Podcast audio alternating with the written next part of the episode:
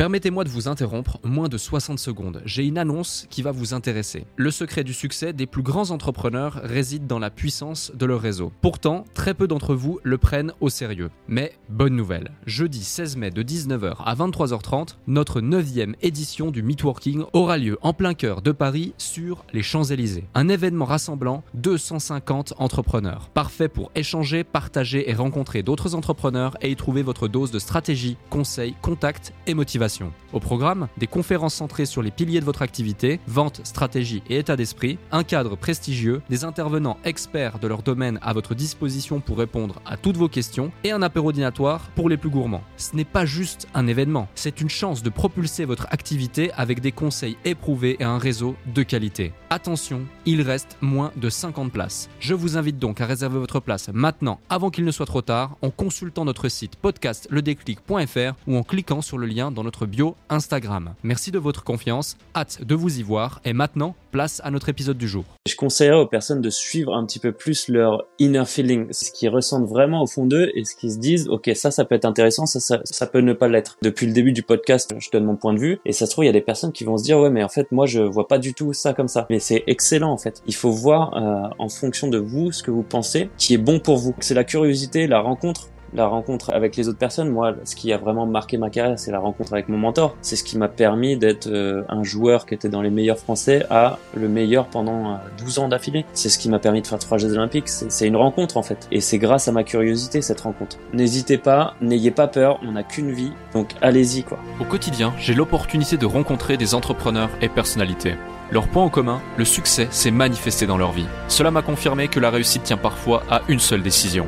Je suis Alec Henry et l'objectif de ce podcast est de vous inspirer et vous offrir à votre tour le déclic qui fera toute la différence. Salut Brice. Salut Alec. Comment tu vas? Super et toi? Eh bah écoute, en pleine forme, en pleine forme. En plus, je sais que tu sors d'un entraînement, c'est ça? Exactement, oui.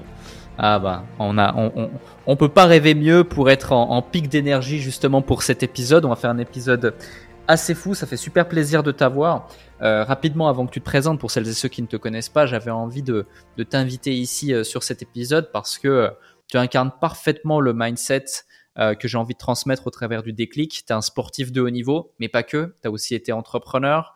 Aujourd'hui, ton but, c'est de transmettre, euh, c'est de passer justement de joueur à coach, mentor, entraîneur également à ton tour.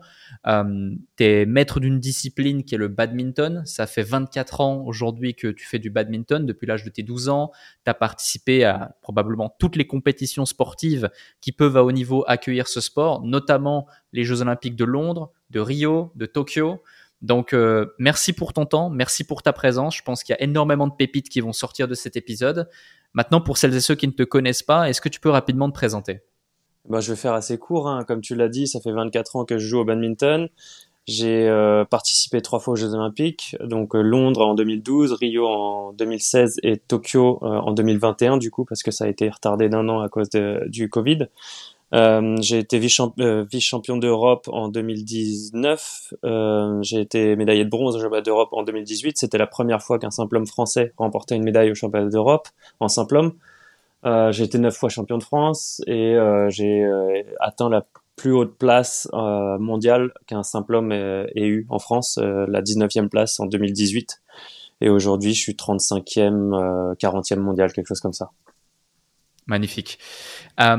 Justement, tu me disais tout à l'heure, on en discutait, entre l'entrepreneur et le sportif de haut niveau, finalement, en termes de mindset, etc., il y a très peu de choses euh, qui changent. Est-ce que tu peux euh, nous en dire plus euh, à ce sujet? Parce que souvent, c'est quelque chose qu'on évoque, mais, mais, on a rarement l'occasion d'échanger de, avec quelqu'un qui fait trois fois les Jeux Olympiques, mais qui a aussi été entrepreneur dans sa carrière, pour mettre des termes concrets à cet élément.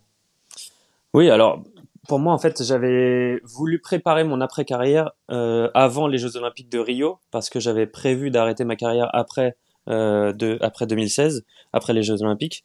Et du coup, hum, j'avais commencé à lancer une société qui me, qui me tenait à cœur, parce que je trouvais que dans le monde du sport et plus particulièrement dans le monde du badminton, on s'habille très mal. On est toujours en t-shirt, short, euh, les polos n'existent même pas.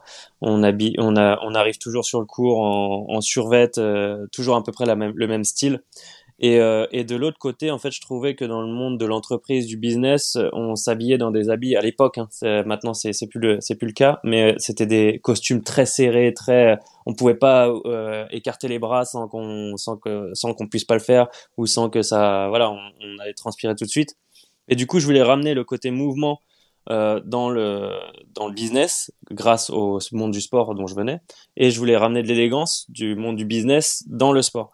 Et, euh, et donc, euh, j'avais vraiment tout prévu pour que ça soit, euh, ça, ça s'enchaîne bien. Et en fait, ce qui s'est passé, c'est que euh, après les Jeux Olympiques, j'avais prévu d'arrêter ma carrière à Paris, chez moi, et, et je m'entraînais quasiment plus depuis 15 jours. Je faisais que des jeux avec un ami et j'étais, j'étais parti au Danemark parce que c'était l'avant-dernier tournoi. Et en fait, euh, je fais la meilleure compétition de ma vie là-bas. Je bats le numéro 1 mondial pour la première fois. C'était euh, un joueur que seulement deux Européens avaient battu avant moi. Euh, donc euh, je me dis en fait, euh, ben, en fait j'adore jouer au badminton, j'ai encore le niveau, je m'éclate, pourquoi arrêter? Et du coup j'ai continué ça. Mais pour faire le rapprochement entre les deux, finalement la mentalité c'était un peu la même chose hein. entre le haut niveau, on est, bah, on travaille tout le temps, on essaye toujours de s'améliorer on, on, on, va chercher à droite à gauche des informations, des stratégies différentes, de la technique. Comment est-ce qu'on peut toujours être dans la progression? Et ce que j'ai remarqué dans, quand j'ai lancé la marque, euh, bah, on était toujours pareil. Enfin, j'avais trois associés avec moi et on essayait toujours de savoir comment est-ce qu'on pouvait aborder bah, notre notre entreprise de la meilleure des façons. Et donc c'était bah, du travail. On devait apprendre quasiment tous les euh, tous les domaines euh, entre nous. J'avais des associés très spécifiés dans leur domaine. Donc il y avait un designer, un graphiste designer et euh, quelqu'un qui était plus dans le marketing, dans la gestion de l'entreprise. et donc voilà, je trouvais que le parallèle était assez assez intéressant parce qu'en plus j'ai beaucoup d'amis qui sont soit CEO, soit entrepreneurs et le mindset est assez est assez similaire parce que on a toujours envie de s'améliorer. Mmh. Ouais, je vois, je vois tout à fait. Et euh, un autre sujet aussi, c'est que le, badminton, en tout cas selon ma perception, à mon sens, euh, c'est un sport qui est très connu, mais qui d'un point de vue euh, sportif, marketing ou autre, est par exemple moins populaire que le tennis ou moins populaire que le foot. Pour te donner un parallèle ou autre. Et du coup, j'ai le sentiment, contredis-moi si je me trompe, mais que pour ceux qui veulent en vivre, parce qu'en l'occurrence, bah, c'est ton cas, tu as, pu, euh, pu en vivre au travers, euh, tu peux en vivre au travers de sponsors, etc., et, euh, de toute cette carrière de sportif de haut niveau que tu as établie. Il y a, j'imagine, beaucoup de prétendants pour très peu d'élus. à quel niveau, dans ce sport, on peut commencer à prétendre pouvoir en vivre? Alors oui, je vais juste faire une petite rectification par rapport à ce que tu viens de dire, parce qu'en fait, le sport, comme tu dis, il est extrêmement connu dans le monde entier. Et ça, euh, très peu de personnes le, le savent finalement, euh, parce que c'est extrêmement connu en Asie notamment. Et euh, c'est un des sports les plus pratiqués au monde. Si on regarde le, le nombre de joueurs entre guillemets intrinsèques, c'est bah, c'est dans les cinq sports les plus pratiqués au monde. Même si on n'en a aucune idée en fait quand on est en Europe ou en France, on se dit que c'est un petit sport. même en France en fait, ça, ça a bien augmenté. Hein. Ça fait 20 ans, on prenait 10% par an. Bon, aujourd'hui on a 200 000 licenciés. Et encore 200 000 licenciés, c'est vraiment un chiffre qui ne reflète pas la réalité parce que aujourd'hui on manque énormément de structures en France parce que les, généralement les clubs font partie euh, d'une grande structure qui est gérée par la ville et donc ils doivent euh, partager les créneaux avec euh, le volleyball, le basket, euh, voilà, plein d'autres sports d'intérieur. Et donc il y a hmm. quasiment aucune salle privée en France où il y a vraiment que des terrains de badminton. Et si on mettait ces, terrains-là de badminton, ça exploserait le, nombre de, joueurs, entre guillemets, en France. Parce que c'est un sport qui plaît. Euh, et du coup, pour en vivre, en France, il faut être dans les, euh, dans les, dans les meilleurs Français, ça c'est sûr. Je dirais dans les 5, 5 10 meilleurs Français. Euh, de toute façon, alors aujourd'hui c'est un petit peu mieux connu, donc il y a plus de sponsors, il y a plus d'argent dans les clubs aussi, et du coup, voilà, 5-10, ça peut, ça peut passer. À l'époque, moi, à mon époque, c'était plus, fallait être dans les 3-4 euh, maximum. En simple homme, en plus. Hein. Je parle même pas du double. Hein. Le double, c'est encore plus euh, limité. Et euh, au niveau mondial, ça équivaut à top, top, top 100 mondial, à peu près. Mais on, on en vit, comme tu disais tout à l'heure, on peut pas faire le rapprochement avec le tennis ou le foot. Top 100 mondial, on va être à un SMIC peut-être. et après, plus on monte, on va gagner. Mais c'est vraiment rien comparé au sport que tu as évoqué tout à l'heure. C'est incroyable. Qu'est-ce qui explique cela? Parce que justement, tu, me dis voilà, top 100 mondial. Euh, et, euh, et, derrière, tu vas chercher un SMIC en étant top 100 mondial. Ça demande un dévouement qui, à mon sens, doit être euh, incroyable. C'est l'entièreté de, de, ton existence qui est dévouée du coup au sport, que ce soit par les préparations, l'entraînement, les compétitions, les déplacements pour ces compétitions, etc., etc. Et, et derrière, et derrière, tu vas pas forcément gagner des milliers et des cents comme tu l'évoques. Qu'est-ce qui explique cela selon toi? Pour moi, alors que, alors que, excuse-moi, parce que tu as mis en exergue un truc qui est extrêmement important, c'est que euh, on est sur le sport qui est l'un des cinq sports euh, qui est le plus joué au monde d'un point de vue euh, volume de joueurs. C'est ça. Après, euh, faut se rendre compte aussi que c'est un petit peu de la triche entre guillemets parce que il y a les deux pays les plus euh, peuplés au monde qui jouent énormément au badminton. L'Inde et la Chine, c'est un milliard 400 millions d'habitants, les deux pays à peu près. Euh, et donc les deux pays, en Chine c'est le sport numéro 1 ou 2 avec le tennis de table, et en Inde c'est le sport numéro 2 après le cricket. Donc euh, voilà, enfin c'est énorme la masse de joueurs qu'il y a dans ces deux pays. Euh, et donc, euh, attends, excuse-moi, j'ai oublié la question. Ouais, je disais, justement, tu avais deux éléments de réponse par rapport à ça. C'est au niveau de, de, de, qu'est-ce qui explique le fait que derrière, alors qu'on est dans le Thompson euh, mondial, tu as euh, un SMIC euh, à la fin, à la fin qui, peut, qui peut tomber. Ah oui, pour moi, deux raisons. En fait, c'est assez simple. Hein. Déjà en France, bah, c'est comme tu le disais tout à l'heure, c'est pas très connu.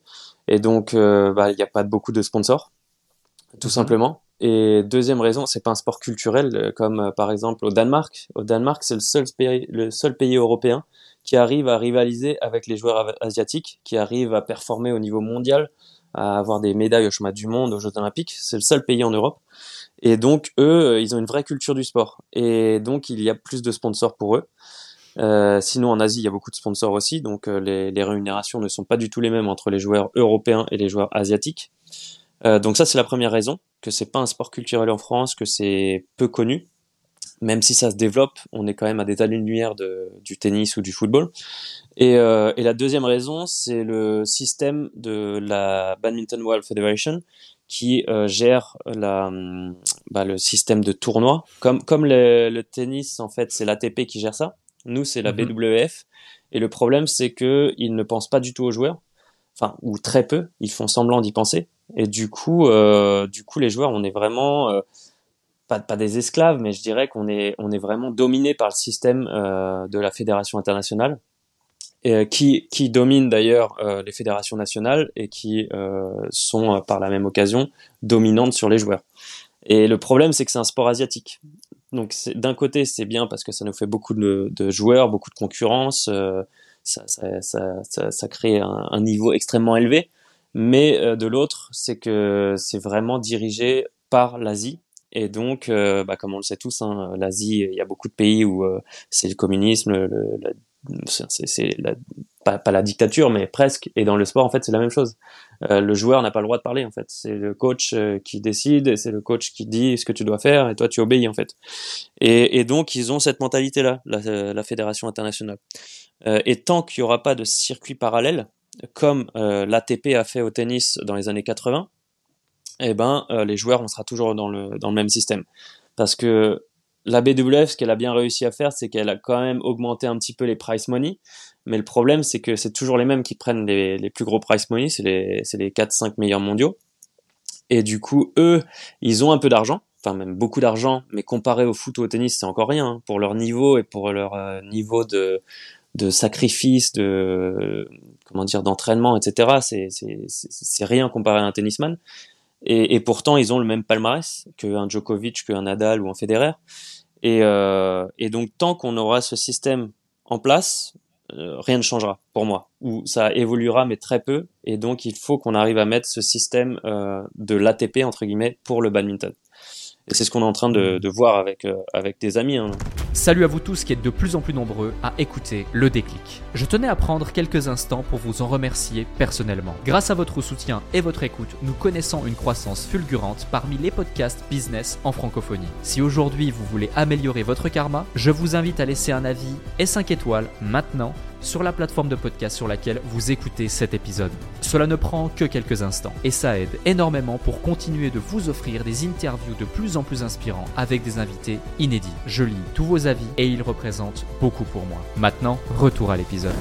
Ok, donc vous, voulez justement mettre en place un, système euh, comme celui-ci. Qu'est-ce qui, qu'est-ce, qui euh, vous empêcherait de le mettre en place? Quels sont les enjeux? Est-ce qu'il y a des euh, sortes de, de, conglomérats qui empêchent ça? Est-ce que c'est quoi les, les, barrières à l'entrée pour justement réussir à, à changer le paradigme dans lequel les joueurs évoluent et, et, et, et le jeu en lui-même, finalement, l'évolution du jeu en lui-même évolue d'un point de vue professionnel?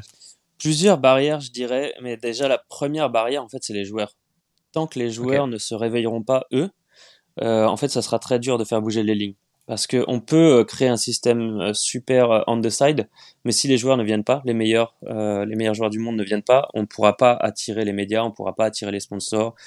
donc en fait, on est obligé de d'avoir certains des meilleurs joueurs plus euh, quelques tournois d'entrée de jeu. On peut pas juste faire un tournoi et puis dire bah tiens viens là, je te donne 50 000 euros et tu vas faire le tournoi avec nous. Tu auras plus d'argent que si tu fais 10 tournois avec le, système fédéral.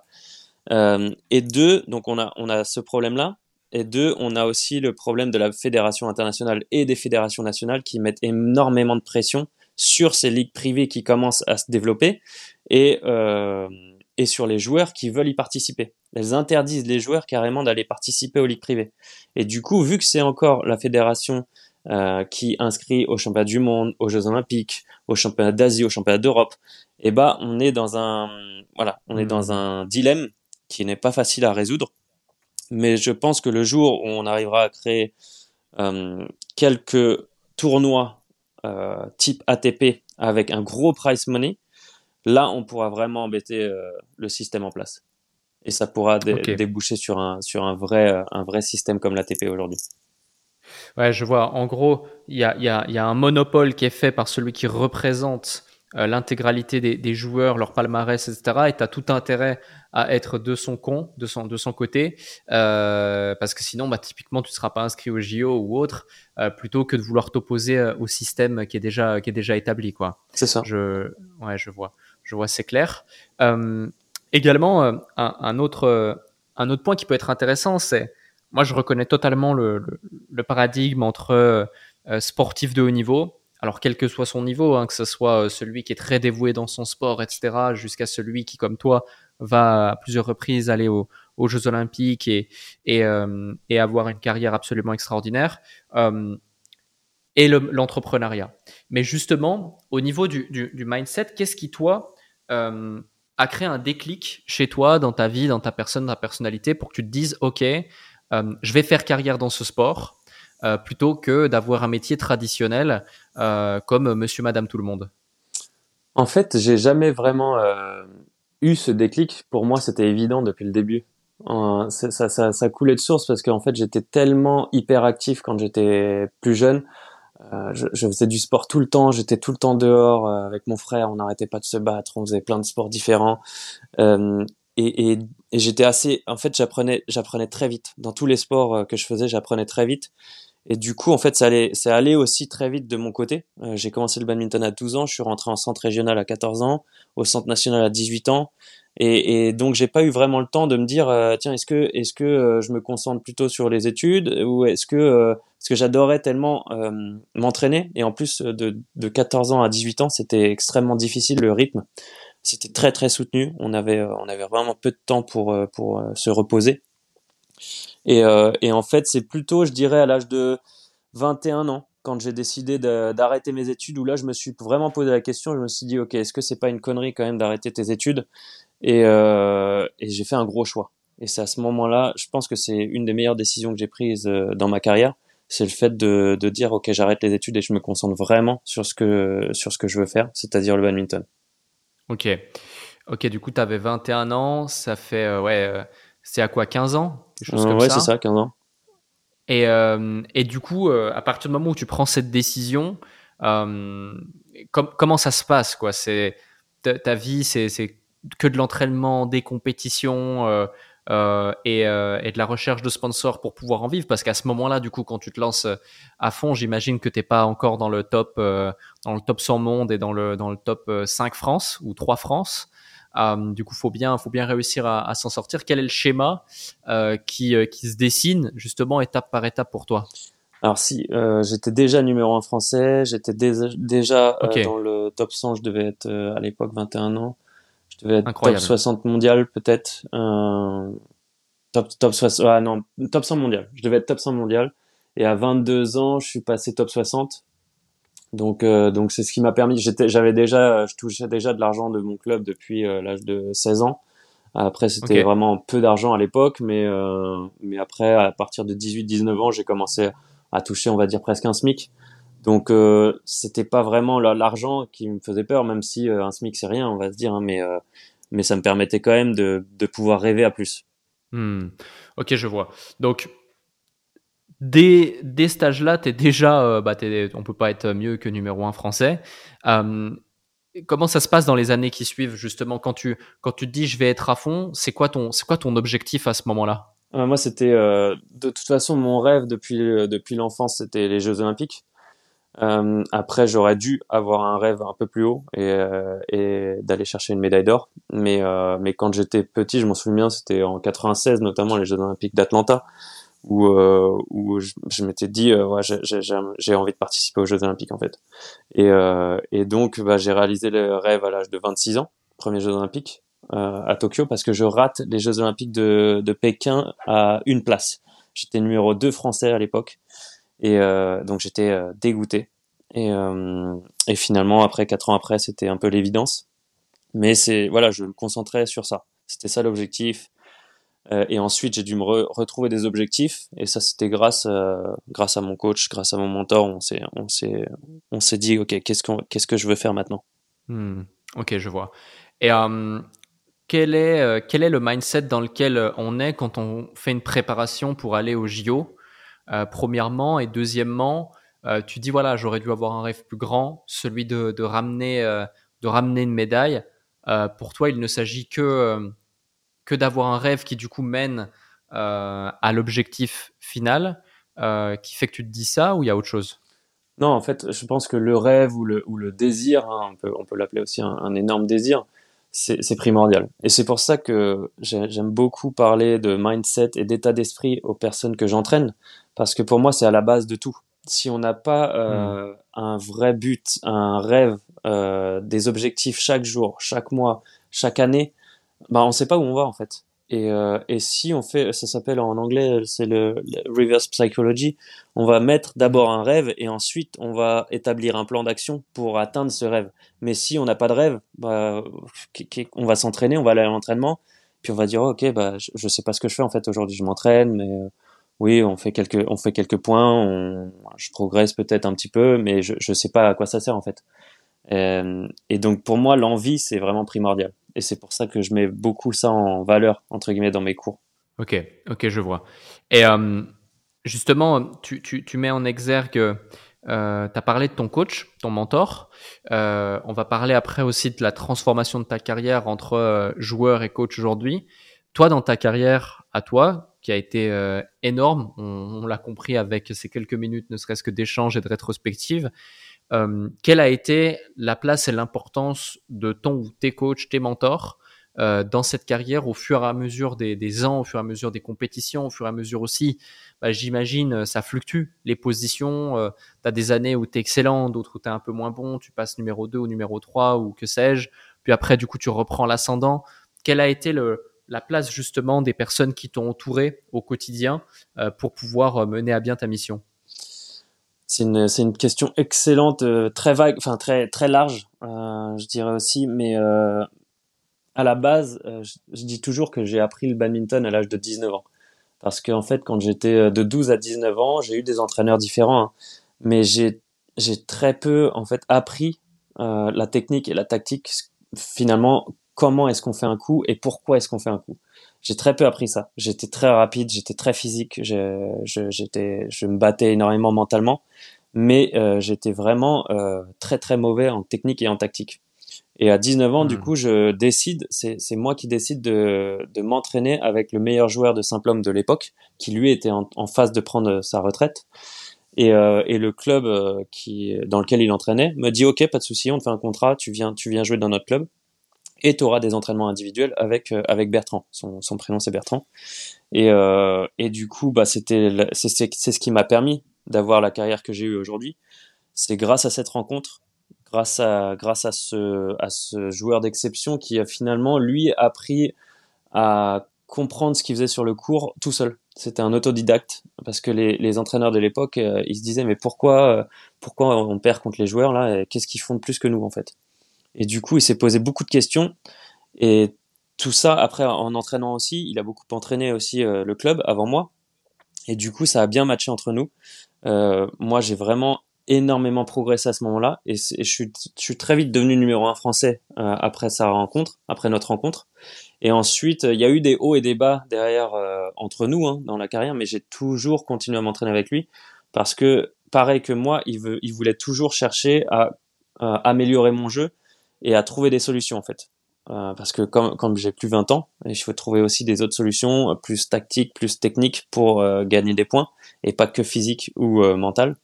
Donc, euh, donc voilà, ça a été vraiment une, une, super collaboration. Il y a plein de fois où on, s'engueulait, où, euh, où ça n'allait pas, mais, euh, mais finalement, je suis toujours revenu vers lui parce que j'ai connu énormément d'entraîneurs. Je suis allé m'entraîner dans tous les pays, en Asie, en Europe, et j'ai jamais rencontré quelqu'un qui m'apprenait autant et qui avait tellement envie de, de comprendre aussi, de comprendre le jeu. Hmm. Et c'est ce que j'essaye de transmettre moi aujourd'hui c'est toute cette compréhension du jeu et pourquoi est-ce qu'on fait un coup, euh, pour quel enchaînement, euh, dans quel euh, dans quel état d'esprit on va être avant le match, pendant le match, euh, comment on va faire déjouer l'adversaire, comment on va l'énerver. Voilà, c'est tout ça en fait qui, qui m'intéresse et c'est c'est souvent on compare le badminton à un jeu d'échecs avec le avec le avec le côté physique en plus. Mais je dirais pas que c'est un jeu d'échecs parce que vos échecs, ils ont des stratégies sur euh, des, des, des dizaines de coups en avance. Nous, c'est pas sur des dizaines de coups, c'est sur trois, quatre coups, je dirais. On peut, on peut essayer d'anticiper ce que l'autre va faire en fonction de notre volant à nous. Mais, euh, mais par contre, ce qui est sûr, c'est qu'il y a le côté manque de lucidité quand on est, euh, quand on est dans le dur physiquement. Et ça, c'est hyper intéressant en fait. Et c'est là où on prend beaucoup de mmh. plaisir. Ok. Ok, je vois. Super intéressant comme, euh, comme, comme élément de réponse. Et tu sais, dans le business, par exemple, on, sait et on reconnaît, quelles que soient les étapes de l'entrepreneur, euh, l'importance soit d'un coach, euh, d'un consultant, d'un mentor, d'un advisor dans certains cas, bref, une personne qui euh, eh bien, est en capacité de donner des conseils là où justement tu en as spécifiquement besoin. Et parfois, il arrive que la personne qui va te donner des conseils sur l'élément de conseil dont tu as besoin va, peut-être euh, être meilleur que toi, mais n'a pas eu des résultats qui sont meilleurs que toi. Exemple, euh, un entrepreneur qui fait 5 euh, millions par an peut très bien se faire coacher par un entrepreneur qui finalement qui est coach et qui fait 1 million par an. Mais pourtant, celui qui fait 5 millions par an va vraiment en, tirer le plein bénéfice et c'est peut-être grâce à cette personne qui fait seulement 1 million par an qui va passer le cap des 5 à 10. Et dans le sport, finalement, quand par exemple tu te fais coacher par justement cette personne que tu as citée tout à l'heure, Bertrand, quand tu es numéro un français, bah, naturellement, ça veut dire que tu te fais coacher par quelqu'un qui n'est pas numéro un français, qui n'est pas à la position où tu es actuellement ou qui peut-être l'a été dans le passé. Euh, et, souvent, on voit ça, tu vois, avec certains euh, grands coachs, grands mentors qui, peuvent accompagner des personnes qui vont, aller chercher des médailles d'or aux Jeux Olympiques ou autres, mais qui n'ont pas forcément eu ce palmarès, même dans l'entièreté de leur vie. Euh, qu'est-ce qui, qu'est-ce qui explique cela selon toi? Euh, parce que ça répond à, une autre question sous-jacente, c'est un peu euh, bah, comment bien choisir son coach, comment bien choisir la personne qui, va t'accompagner dans ta carrière sportive? euh, pour celles et ceux qui nous écoutent.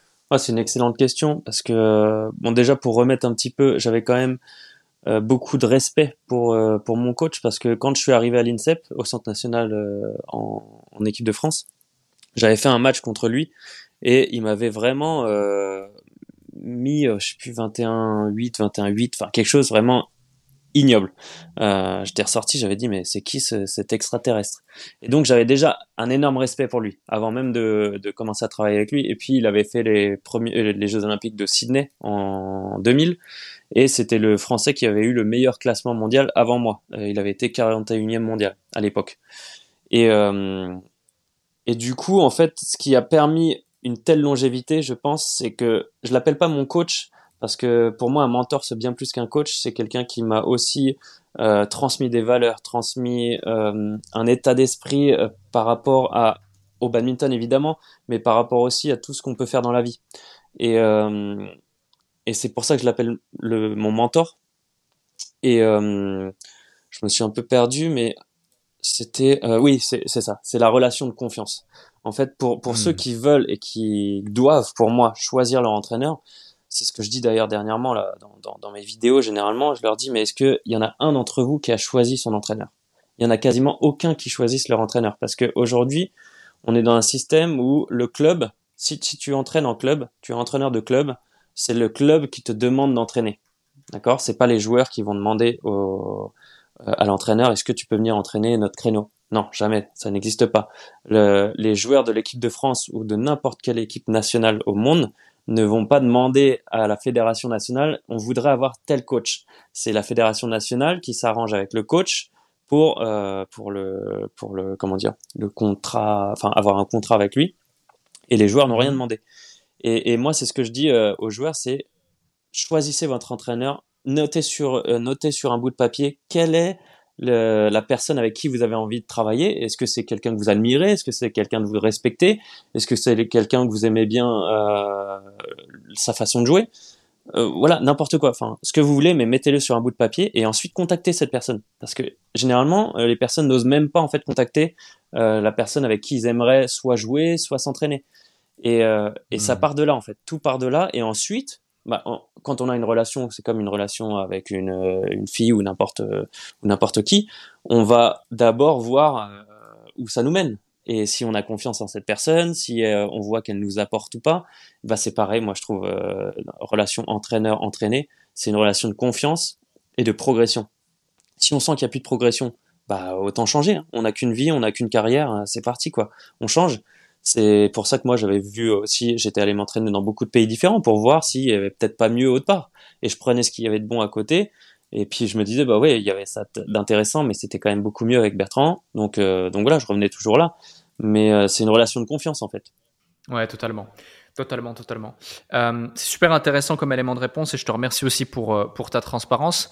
maintenant, on va pouvoir passer aussi sur la partie, voilà, ta transformation de carrière entre joueur et coach à ton tour.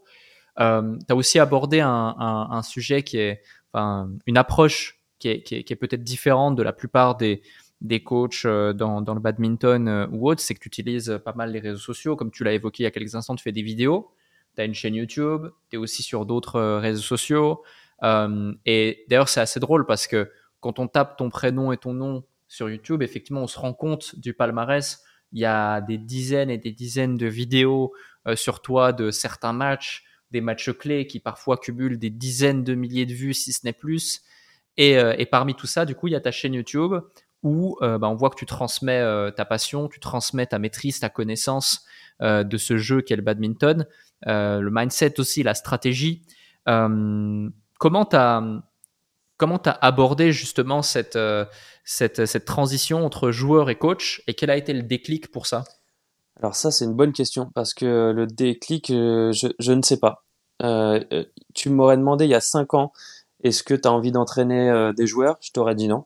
Euh, ça me plaisait pas du tout en fait. J'étais, je voulais juste progresser moi et faire de meilleurs résultats.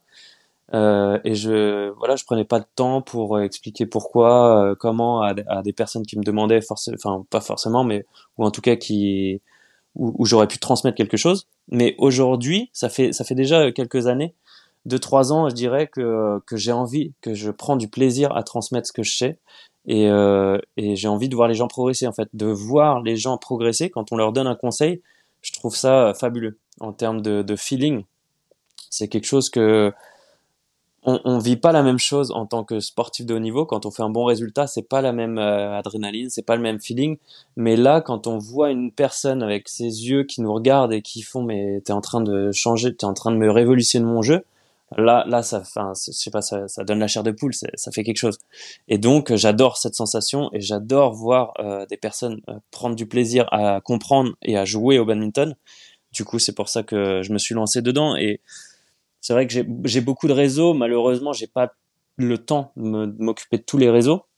YouTube d'ailleurs, c'est un réseau que j'ai pas beaucoup euh, utilisé, que j'essaye de relancer mmh. un petit peu, mais c'est plus via Instagram et via mes groupes Facebook. Finalement, euh, je suis en train de créer des groupes privés Facebook avec les joueurs que j'entraîne pour euh, leur envoyer des vidéos, pour qu'ils m'envoient leurs vidéos, pour que je, les, je puisse les conseiller sur euh, quoi faire, comment faire. Et, euh, et, voilà, je fais un suivi avec eux, mais sur des groupes Facebook, parce que c'est un peu plus euh, général, je dirais, Facebook. Euh, mais YouTube, voilà, va falloir que je m'y mette. Euh, mais pour l'instant, vu que je suis encore en carrière, même si c'est la fin, hein, on va pas se mentir, je suis encore en carrière. Du coup, j'ai que presque seulement une demi-journée et encore une demi-journée avec un entraînement de deux heures et demie dans les jambes. C'est pas tout, c'est pas tout simple. Plus tout ce qu'il y a d'autre à gérer, hein, les papiers, les, le quotidien, on va dire bah, j'ai du mal à avancer à la vitesse où je voudrais euh, dans, hmm. mon, dans mon côté euh, coach, mentor et en ligne. Ok, je vois. Justement, tu parles de en ligne. C'est euh, c'est un, sujet intéressant parce que euh, rares sont les, les, les comment dirais-je les, les, sportifs de haut niveau ou autres. Enfin, moi, j'en ai vu beaucoup, tu vois, qui m'ont qui m'ont contacté, qui n'avaient même qui n'avaient pas forcément ton niveau et, euh, et qui, qui avait le syndrome de l'imposteur et qui se disait non, mais euh, c'est compliqué en ligne, on peut pas faire ci, on peut pas faire ça, etc. Et de l'autre côté, j'en ai d'autres qui m'ont contacté, qui avaient des niveaux bien moins inférieurs, c'est-à-dire qu'ils avaient même pas fait de carrière, ils avaient même pas eu de médaille de quelconque compétition, ils avaient même pas été classés dans certains sports, euh, et, euh, et qui se posaient pas ce genre de questions, et qui du coup avançaient avec audace euh, et avec cette passion et cette envie de transmettre et de partager, et qui euh, développaient une activité en ligne. Alors pas forcément spécifiquement dans le badminton, mais dans d'autres types de sports, euh, très, très, très souvent, euh, il, y en a, y en a énormément aujourd'hui. Toi, qu'est-ce qui a fait que tu as découvert justement ce monde du en ligne, ce monde du digital, euh, et que bah, tu as compris qu'il y avait vraiment un, un, un, créneau à prendre et qu'il fallait, qu'il fallait que tu le saisisses? C'est une excellente question aussi, franchement. Tes questions, elles sont super pertinentes et merci beaucoup pour tout ça.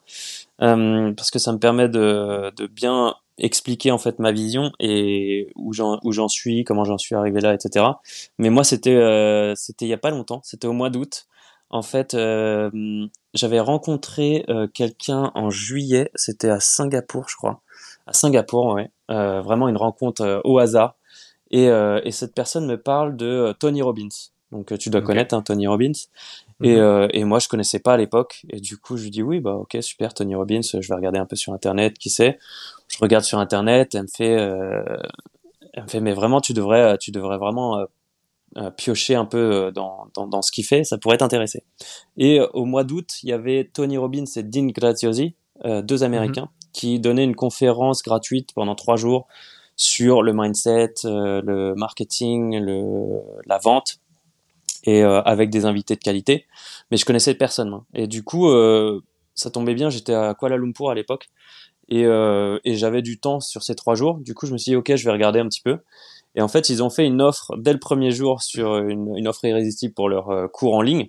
Et le premier jour, j'ai acheté l'offre, mais j'ai tellement, enfin, j'ai adoré. Et je me suis dit parce qu'à l'époque, en plus, je me disais ok, qu'est-ce que je vais faire après mon, qu'est-ce que je vais faire après ma carrière? J'étais presque dans une phase de Enfin, j'étais un peu perdu dans, dans ma phase de qu'est-ce que j'ai envie de faire après ma carrière. J'arrivais pas à me poser des questions, je savais pas vraiment où je voulais aller, je voulais pas devenir entraîneur dans un club, je voulais pas devenir entraîneur de l'équipe nationale française. C'est pas pas du tout que j'ai pas envie de devenir coach de l'équipe nationale française, mais j'ai pas envie de travailler avec euh, euh, le système fédéral en fait. Voilà, euh, tout hmm. simplement. Et euh, de toute façon, je suis très honnête dans ton podcast et c'est pour ça que je me permets de parler de la fédération internationale, des fédérations, parce que en plus ça, nous est arrivé plusieurs fois de, ne pas être euh, en accord sur euh, beaucoup de décisions avec la fédération. C'est pour ça d'ailleurs aussi que je suis parti euh, du Centre national il y a quelques années et que j'ai créé mon propre staff de mon côté. Mais pour revenir à, ça, c'était au mois d'août. Du coup, j'ai pris leur cours en ligne. J'ai mangé le cours en ligne en trois semaines et j'ai créé mon premier cours en ligne en un mois et demi. Et pourtant, je savais pas faire. Je, je déteste me voir en vidéo, je déteste m'entendre parler. Et, euh, et, du coup, ça a été très très dur. Mais voilà, je me suis fait mal et, euh, et j'ai sorti mon premier cours en ligne. Et aujourd'hui, je, je prends de plus en plus de plaisir à être en ligne, à former, à enseigner. Je fais des lives tous les mois maintenant sur mon Instagram, en anglais et en français. Euh, voilà, j'essaie de mettre beaucoup de choses en place pour former les, les, les joueurs de badminton qui veulent progresser en fait. Parce que c'est pas forcément former des champions. Euh, S'il y a des champions qui veulent se former avec moi, avec grand plaisir.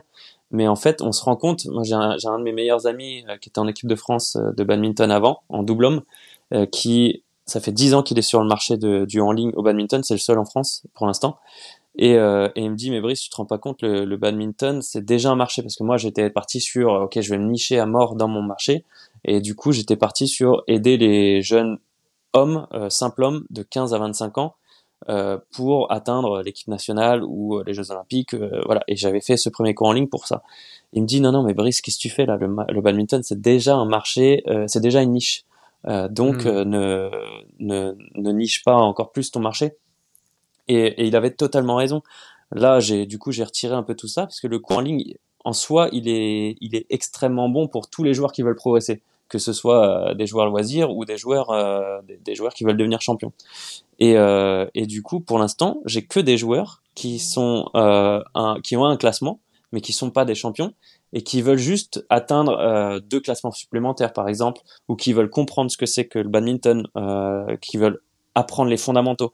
Parce que tout à l'heure, j'ai oublié de te répondre sur cette question, mais pour moi, c'est essentiel en fait les fondamentaux. Mais c'est comme dans le business. Si on connaît pas les fondamentaux, c'est d'ailleurs là où je pêche un petit peu. C'est pour ça que je mange les cours en ligne que je que j'achète, parce que j'ai besoin d'avoir de, de, la stratégie en fait, d'avoir les bases du, du business en ligne pour pouvoir performer.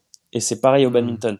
Si on n'a pas les bases, si on n'a pas les fondamentaux techniques, on ne peut pas progresser. On va on va être on va stagner à un certain niveau parce que ça va ça va dépendre que de notre euh, de notre potentiel sur euh, soit le côté physique, soit le côté tactique, soit le côté technique, soit le côté mental. Mais si on progresse pas sur les quatre points en même temps, les quatre axes de travail en même temps, on pourra pas euh, vraiment progresser. On va être on va stagner. Et pour moi, ouais, les fondamentaux totalement. techniques c'est hyper important. C'est pour ça que j'enseigne beaucoup ça et les fondamentaux donc d'état d'esprit à la base aussi. Si euh, si les gens n'ont pas confiance en eux, qui n'ont pas d'objectif, il faut d'abord passer par ça avant de même rentrer dans les fondamentaux techniques. Je te rejoins à 100% sur tout ça, d'autant plus que, tu vois, moi, pour donner un parallèle et, et appuyer tes propos, alors c'était pas forcément du online, mais c'était du physique dans mon cas. Mais euh, récemment, il y a de ces quelques mois, euh, je me suis mis au paddle. Mm. Euh, donc à Dubaï, par exemple, le paddle, c'est la grande mode, etc. Mm. En France, de plus en plus, en Espagne, depuis des années et des années. Je me suis mis à ça. J'ai commencé à jouer de manière récréative avec des amis. Je commençais à bien apprécier. Et, euh, et d'autres qui avaient un super niveau. Ça faisait plusieurs années qu'ils jouaient. Et clairement, ils s'ennuyaient. Donc je me suis dit, je vais me prendre un coach.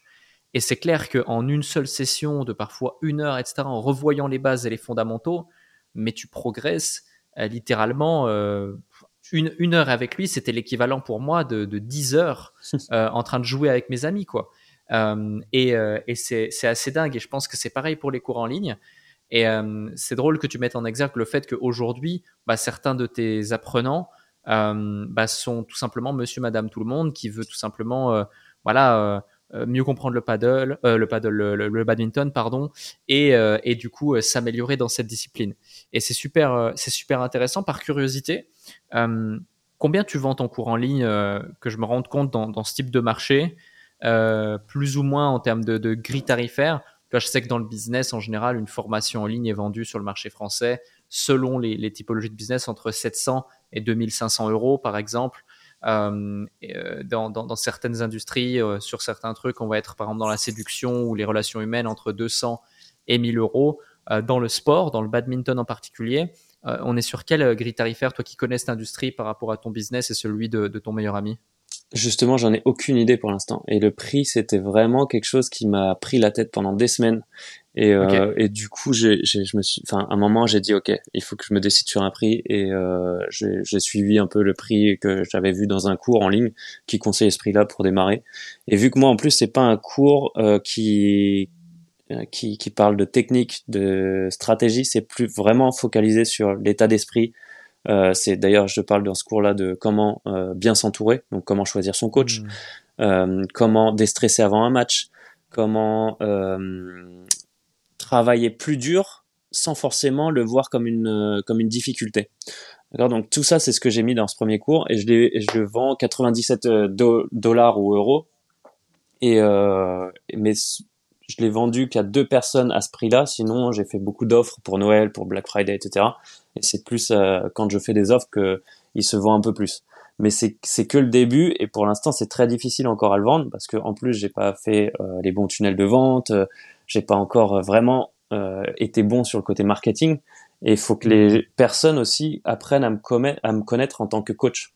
Pour l'instant, elles me mmh. connaissent en tant que joueur et euh, il y en a certains en plus qui, enfin, comme, comme tout le monde, hein, quand on réussit dans un domaine, il y a toujours des haters et des, et des gens qui, qui nous adorent.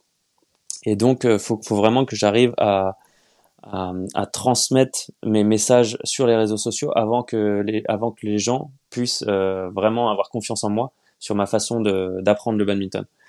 Euh, donc 97 euros mon premier cours en ligne qui dure euh, en tout il y a quatre vidéos ça dure une heure en tout et là, par contre, pour te donner un ordre d'idée, hein, euh, j'ai vendu en fait, euh, j'ai fait un stage de deux jours en immersion complète dans le badminton où là, par contre, j'ai dit, j'ai dit tout ce que je, tout ce que je savais, quasiment tout, 70% on va dire de ce que je connaissais en termes de fondamentaux sur la technique, la stratégie et le mindset. et ça, je l'ai fait filmer et c'est mon prochain, ça, ça va être vraiment cette offre-là qui va être déterminante pour moi. C'est ce que je vais vraiment pousser pour, pour la vente. Et j'en ai aucune idée du prix encore. Je verrai déjà le mmh. résultat parce que là, c'est en post-prod. Donc, je verrai ce que ça va donner en termes de qualité d'image, en, en, termes de qualité euh, tout court sur, sur tout ce que j'ai dit. Et, euh, et, ensuite, ça va être très difficile pour moi de mettre un tarif dessus. Ouais. Moi, je, je, te, je, te, donne une recommandation. Le prix sera plusieurs centaines d'euros euh, minimum c'est nécessaire vu, vu, ce que tu, vu ce que tu évoques, vu ta carrière, etc. Si tu tournes ça sous un bon angle marketing avec une dimension mindset, et là j'invite tout le monde, euh, c'est une petite, euh, c'est une petite euh, minute valeur euh, d'un point de vue business, marketing, business en ligne. Ce que les gens achètent finalement, c'est un objectif, c'est pas une, une commodité. Ils achètent pas non plus un nombre d'heures ou un nombre de vidéos, ils achètent bah du, contenu, des bénéfices, des promesses liées à ça. Euh, et, je pense que ce que tu partages euh, dans, dans, dans, dans, ce qui va, de ce qui va sortir là, c'est pas juste 70% de ce que tu sais, c'est pas juste trois jours de film, de machin, d'un stage. Non, c'est 20 ans, plus de 20 ans d'expérience. C'est les retours d'expérience de dizaines et de dizaines de compétitions euh, nationales, internationales. C'est trois compétitions aux Jeux Olympiques. Euh, c'est des centaines d'heures euh, sur le terrain. C'est des milliers d'heures à l'entraînement. Et, et ça, ça a de la valeur. Ça a énormément de valeur et c'est, c'est, ça peut pas être vendu quelques dizaines d'euros, ni même, ni même, ni même 100 dollars. pour moi, ça doit être vendu plusieurs centaines de dollars, c'est certain. Et même monsieur, madame, tout le monde qui désirerait justement euh, euh, avoir accès à ça, ils doivent valoriser ça comme étant l'opportunité pour eux d'être en contact direct avec euh, un, un, un, champion, tout simplement, et, et d'avoir accès à l'esprit, au mental, aux compétences, à l'expérience d'un champion. Et si tu n'arrives pas à le vendre, euh, par exemple, 200, 300 dollars, euh, c'est pas une problématique, à mon sens, de produit ni de marché. C'est vraiment une problématique de système et de marketing. Hmm. Donc, euh, et il faut vraiment que tout le monde, toutes les personnes qui nous écoutent ici, quel que soit votre business, comprennent qu'on achète toujours le bénéfice. On n'achète pas les fonctionnalités. On achète toujours euh, le, l'arrivée. on n'achète pas le chemin. On n'achète pas tu vois, je veux acheter un programme sportif, moi je vais acheter les abdos, je vais acheter euh, les tours de biceps, je vais acheter éventuellement euh, le, corps d'Apollon pour la plage, pour l'été, machin, pour me la raconter, ou j'en sais rien si c'est ça qui me stimule. Mais je vais pas acheter le fait de manger des brocolis tous les jours, calculer ce que je mange, m'entraîner à telle heure, se réveiller à telle heure, à jeun, aller faire ci, aller faire ça, aller faire mon cardio et autres. Euh, pareil, je vais acheter le fait d'être bilingue, euh, apprendre une nouvelle langue, pouvoir voyager à travers le monde, euh, faire des trucs extraordinaires grâce à cet apprentissage de cette nouvelle langue et m'ouvrir un réseau plus dense, acquérir de nouvelles compétences grâce à ça. Je vais pas acheter euh, les cours en ligne qui fait que tous les jours je dois me taper une heure, deux heures de trucs sans rien comprendre, euh, l'inconfort que ça génère, euh, le doute, la honte, la frustration, etc., etc. Et ça, faut vraiment, faut vraiment le, comprendre à chaque fois quand tu crées un discours marketing et que tu crées du copywriting. Et ça me, ça me, ça me mène à une question, tu vois, qui est pas forcément liée au copywriting, au marketing, au business, mais c'est plus, on va dire, quelqu'un qui est bon dans une discipline, quelle qu'elle soit. Tu vois, par exemple, je pourrais être euh, extrêmement bon. Euh, euh, je te dis une bêtise. Bon, bah, prenons mon cas. Je, suis extrêmement bon à développer des business, quels qu'ils soient. Je fais ça depuis des années. J'ai fait ça pour moi à de nombreuses reprises. Je le fais encore au quotidien. Je le continuerai à le faire. Mais je pourrais, en parallèle, être extrêmement mauvais à l'expliquer. Euh, que ce soit par ma pédagogie, que ce soit par ma compréhension de l'être humain, que ce soit par euh, euh, mon, éloquence, que ce soit par différentes variables, qui fait que je pourrais être vraiment mauvais quand il s'agit d'expliquer ça et de créer des concepts et, de rendre ça simple et compréhensible pour que quasiment tout le monde puisse être en capacité d'appliquer. dans ton cas, à quel moment, du coup, parce que j'imagine que c'est le cas, tu as identifié que, ok, tu n'étais pas juste un excellent joueur sur le terrain, mais tu étais aussi un excellent pédagogue et en capacité justement de pouvoir transmettre à ton tour et sortir du lot. Parce que j'imagine un compétiteur comme toi, un champion comme toi, euh, si tu te lances dans une carrière de coach, euh, c'est soit pour mener des gens euh, dans un volume petit naturellement très très haut, ou soit pour mener énormément de gens en quantité et en volume à des niveaux qui sont excellents et leur faire apprécier ce sport comme personne n'a pu le faire auparavant. C'est pas pour être euh, moyen, c'est pour être excellent dans ce que tu vas faire. Donc j'imagine qu'en amont, tu as identifié que tu avais cette pédagogie et cette capacité. Comment tu l'as identifié pour ceux qui nous écoutent? Moi, je l'ai identifié tout simplement en entraînant, en entraînant différentes personnes, différents publics. Et c'est ce qui m'a vraiment donné envie d'aller de, dans cette voie. Et c'est les questions que je me suis posées, notamment au mois d'août, quand euh, j'avais pris le premier cours en ligne de Tony Robbins et Dean Graziosi, où il, où il te disait, euh, en gros, je, je, crois que ça s'appelle le Seven, euh, seven Steps. Ah, il y a quelque chose avec Seven Steps, mais c'est les Seven Why. C'est les Seven Why. C'est euh, pourquoi tu veux faire ça? Oui, mais pourquoi vraiment tu veux faire ça? Et, et c'est cette fois pourquoi en fait. Et ça va vraiment hmm, profondément en toi. Et, et, je me disais, mais j'adore en fait voir les personnes comprendre et apprendre et vraiment prendre du plaisir à ça. C'est pour ça que le premier groupe que je, que je suis là en ligne, enfin, c'est, deux personnes qui viennent du stage de deux jours et deux autres personnes que j'ai eu juste une fois en séance individuelle. Une fois. Et après, elles m'ont dit OK pour venir avec moi deux mois euh, en suivi en ligne. Euh, et je voulais vraiment des personnes ultra motivées. Euh, mais et, donc je rebondis un petit peu sur ce que tu as dit juste avant, quand tu disais euh, mon, prochain cours entre guillemets, ça sera à plusieurs centaines d'euros. Et je suis complètement d'accord avec toi. Je le mettrai pas du tout à moins de 100 euros, ça c'est clair et net, euh, parce que le dans le contenu c'est énorme tout ce que je tout ce que je transmets. Et pour moi c'est les fondements de de la progression. Mais en plus je vais je vais pouvoir différencier les personnes qui sont vraiment motivées et celles qui le sont moins. Parce qu'en plus, on sait très bien que si une personne est vraiment motivée, elle va vraiment euh, regarder mes cours, elle va vraiment essayer d'appliquer et elle va pouvoir derrière euh, avoir envie de travailler encore avec moi, peut-être sur du suivi, peut-être sur autre chose. Alors qu'une personne qui est, qui est pas trop motivée, si je mets mon cours à 10 euros, bon bah il y a des gens ils vont juste acheter 10 euros pour voir euh, ce que j'ai fait. Et puis derrière ils vont même pas regarder.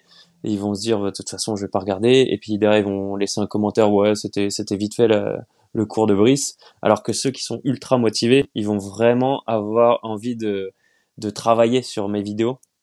Et ils vont voir aussi leur progression parce que si si on fait enfin si si les joueurs appliquent ce que je dis dans mes vidéos ils vont progresser du feu de dieu.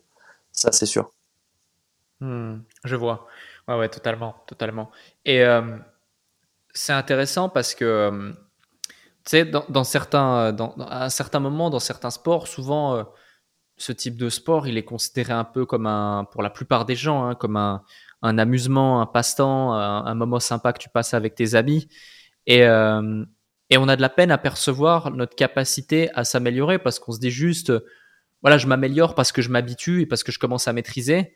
Mais mais ouais, c'est quand tu vois la, toutes les différentes tactiques, tous les différents éléments, tous les éléments techniques, stratégiques euh, à prendre en ligne de compte, qu'on n'imagine pas en fait sur le terrain quand on voit des professionnels jouer. C'est un peu comme le, skieur qui fait du saut, des sauts, des sauts ou du slalom.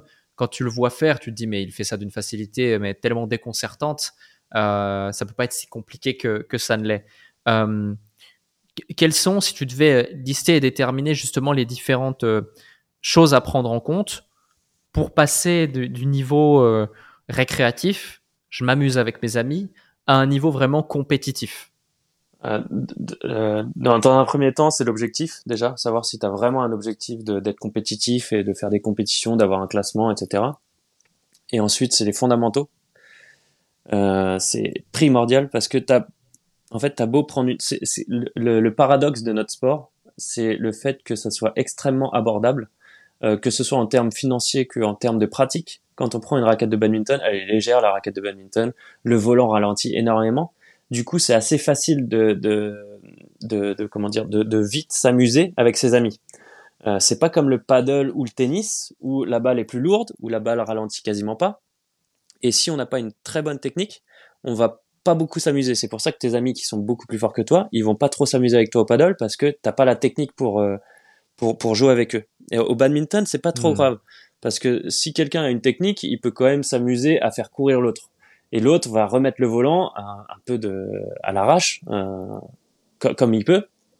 Mais, euh, mais il pourra quand même s'amuser à le faire courir. Il va rigoler. Ah, tiens, tu es fatigué, etc. L'autre, il va, il va se battre comme un fou. Il va s'amuser aussi. Et ça, du coup, c'est vraiment euh, une force de notre sport pour le terme ludique, en termes ludiques, mais c'est un gros désavantage pour l'apprentissage, parce que euh, les personnes ont l'impression que s'ils font 10, 20, 50, 100 séances euh, de badminton avec leurs amis, ils vont progresser. Et en fait, ils progressent pas. C'est, ils, vont avoir plus de sensations avec le volant, mais c'est pas un progrès qui va les amener à vraiment aller au niveau compétitif si tu veux aller au niveau compétitif, il faut que tu aies déjà les bases. C'est primordial. C'est mmh, je vois. Et en fait, le, le, gros problème du badminton, c'est que c'est extrêmement compliqué aussi, parce que il y a beaucoup de phases. Euh, euh, dans le badminton, on a une raquette. C'est pas comme les sports. Euh, je sais pas si tu connais, enfin, tu connais, c'est sûr, mais la boxe. En fait, tu peux, tu peux avoir commencé la boxe euh, deux ans avant et être champion olympique deux ans après. D'accord, ça c'est déjà vu. Hein. Euh, tu peux avoir fait. Il euh, y, a, des sports comme ça où tu peux commencer euh, deux trois ans avant et avoir un niveau mais de malade. au badminton, c'est juste impossible parce que en fait, tu n'as pas que ton corps à gérer.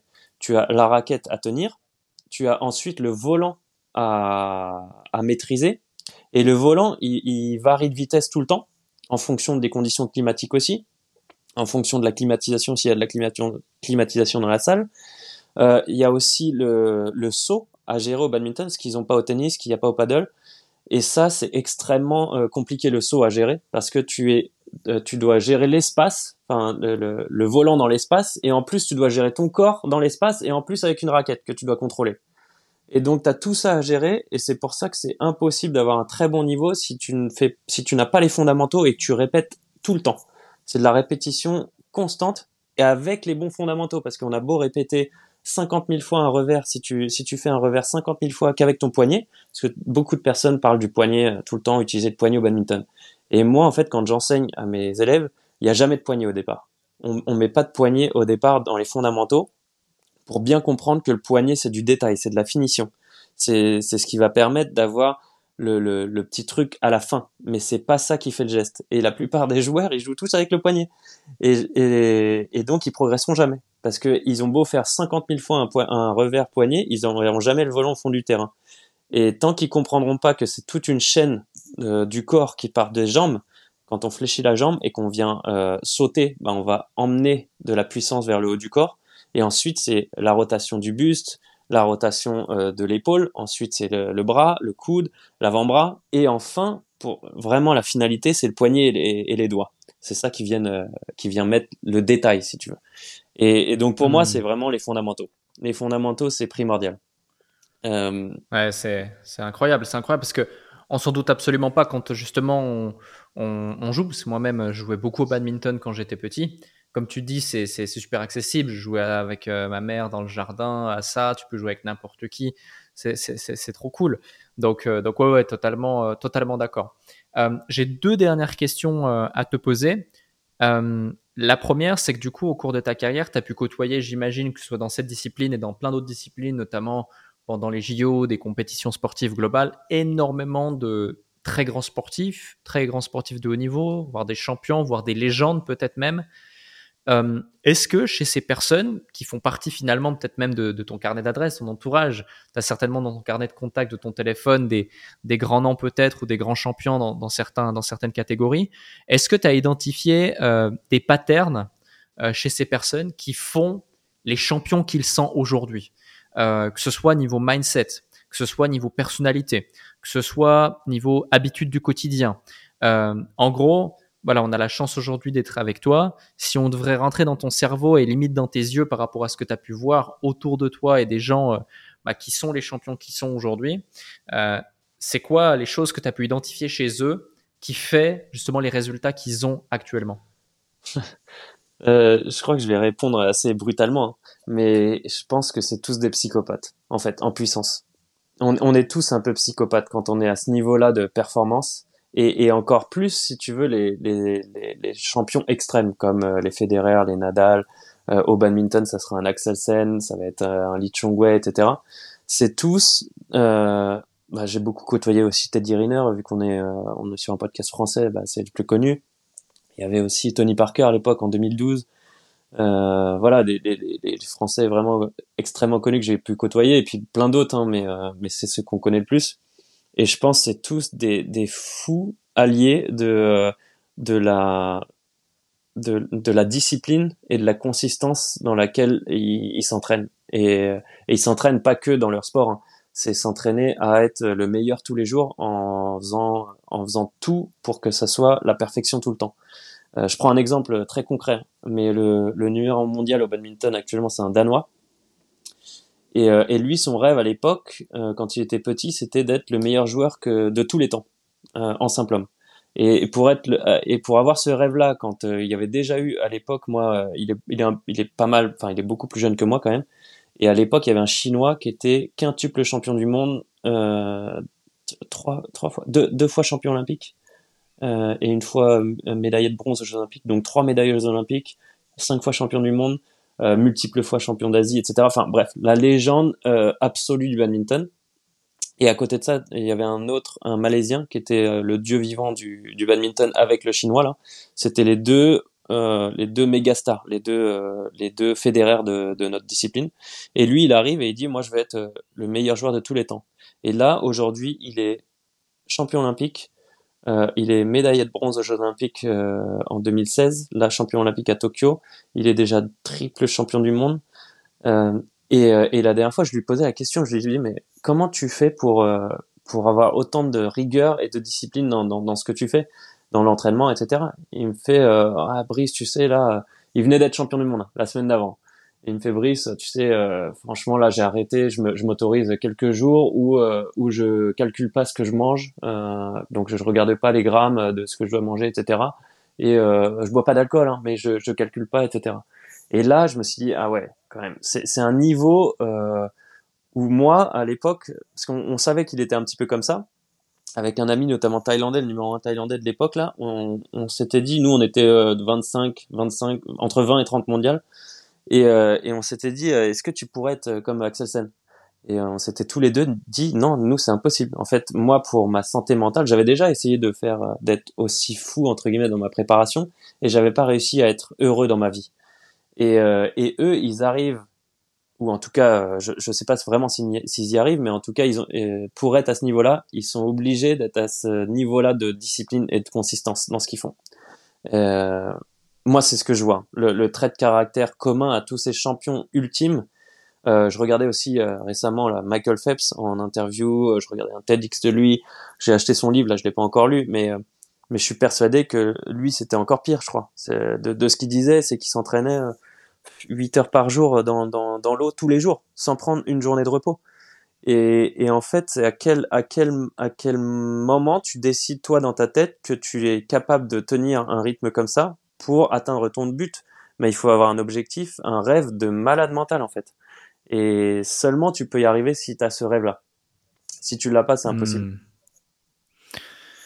Ouais, je te, rejoins, je te rejoins, et je pense que c'est pareil dans l'entrepreneuriat. Tu vois certaines personnes où tu te dis mais c'est des psychopathes euh, complets, euh, extrêmes. Moi-même, j'ai été dans ces phases. Moi-même, je me considère parfois euh, comme comme comme l'étant, tu vois. Et c'est super drôle que tu utilises, tu emploies ce, ce terme. Tu te dis ouais, je vais peut-être choquer, mais finalement, ça choque absolument pas parce que c'est une réalité et et c'est un dévouement qui est extrême à son à son objectif, qui rend qui rend qui rend la chose possible. Une dernière question, c'est euh, voilà, outre tout ce que tu as déjà pu partager dans, ce podcast, et franchement, j'ai adoré, euh, j'ai adoré cet échange, j'ai adoré ce moment. Ça fait, tu te rends compte, une heure déjà qu'on échange sur tous ces sujets. Euh, d'ailleurs, si les personnes qui nous écoutent ont autant apprécié écouter ce podcast que j'en ai eu à l'animer, faites-le nous savoir, partagez l'épisode tout autour de vous, mettez 5 étoiles sur les plateformes de podcast, mettez un avis sur Apple Podcast, etc. Merci pour ça. Ma question est la suivante. Euh, dans ta carrière, dans ta vie, s'il y a un truc, euh, un déclic ou euh, une prise de conscience, ça peut être une situation, ça peut être une citation, ça peut être une phrase, ça peut être un moment dans ta vie douloureux ou, extrêmement positif, qui t'a justement, voilà, qui t'a marqué, qui t'a offert une leçon, leçon que tu as absolument envie de, partager ici et que tu n'as pas encore partagé dans, dans cet épisode, euh, bien laquelle est-ce? Tu as carte blanche. C'est compliqué comme question parce qu'il y a tellement de choses, mais euh, je pense que je l'ai déjà partagé un petit peu, mais je trouve ça, enfin, je trouve ça tellement primordial que, en fait, c'est la curiosité, c'est les rencontres. Si euh, c'est ce qui m'a permis, moi en tout cas, d'être d'être au niveau auquel auquel j'ai été et auquel je suis toujours même si j'ai perdu un petit peu de niveau, mais c'est ça, c'est ma curiosité en fait, c'est le fait de dire bah ok, moi j'ai envie de m'entraîner avec telle telle personne, je vais essayer, je vais essayer, euh, je vais rencontrer telle personne, je vais parler avec euh, quasiment tout le monde. Et je vais essayer de prendre ce qu'il y a de bon à prendre dans chaque personne. En tout cas, moi c'est le feeling que j'ai.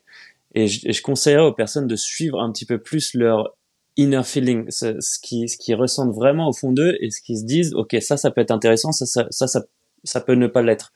Euh, depuis le début du podcast, on parle, enfin, je parle beaucoup, euh, je donne mon point de vue, et ça se trouve, il y a des personnes qui vont se dire, ouais, mais en fait, moi, je vois pas du tout ça comme ça. Et, mais, c'est excellent, en fait. Il faut voir euh, en fonction de vous ce que vous pensez qui est bon pour vous. Et, et donc, c'est la curiosité, la rencontre, la rencontre avec avec les autres personnes. Moi, ce qui a vraiment marqué ma carrière, c'est la rencontre avec mon mentor. C'est ce qui m'a permis d'être un joueur qui était dans les meilleurs français à le meilleur pendant 12 ans d'affilée c'est ce qui m'a permis de faire trois Jeux Olympiques. C'est une rencontre en fait, et, c'est grâce à ma curiosité cette rencontre. Donc vraiment, euh, n'hésitez pas, n'ayez pas peur. On n'a qu'une vie, on n'a qu'une carrière, on peut faire qu'une fois les choses. Donc allez-y quoi. Euh, enfin, en tout cas dans le sport, on peut le faire qu'une fois. En entrepreneur, ce qui est bien, c'est qu'on peut répéter euh, pas mal de fois de monter une, entreprise et puis d'apprendre de ses erreurs. une carrière, c'est très difficile. elle s'arrête à un moment donné. Ouais, totalement, totalement.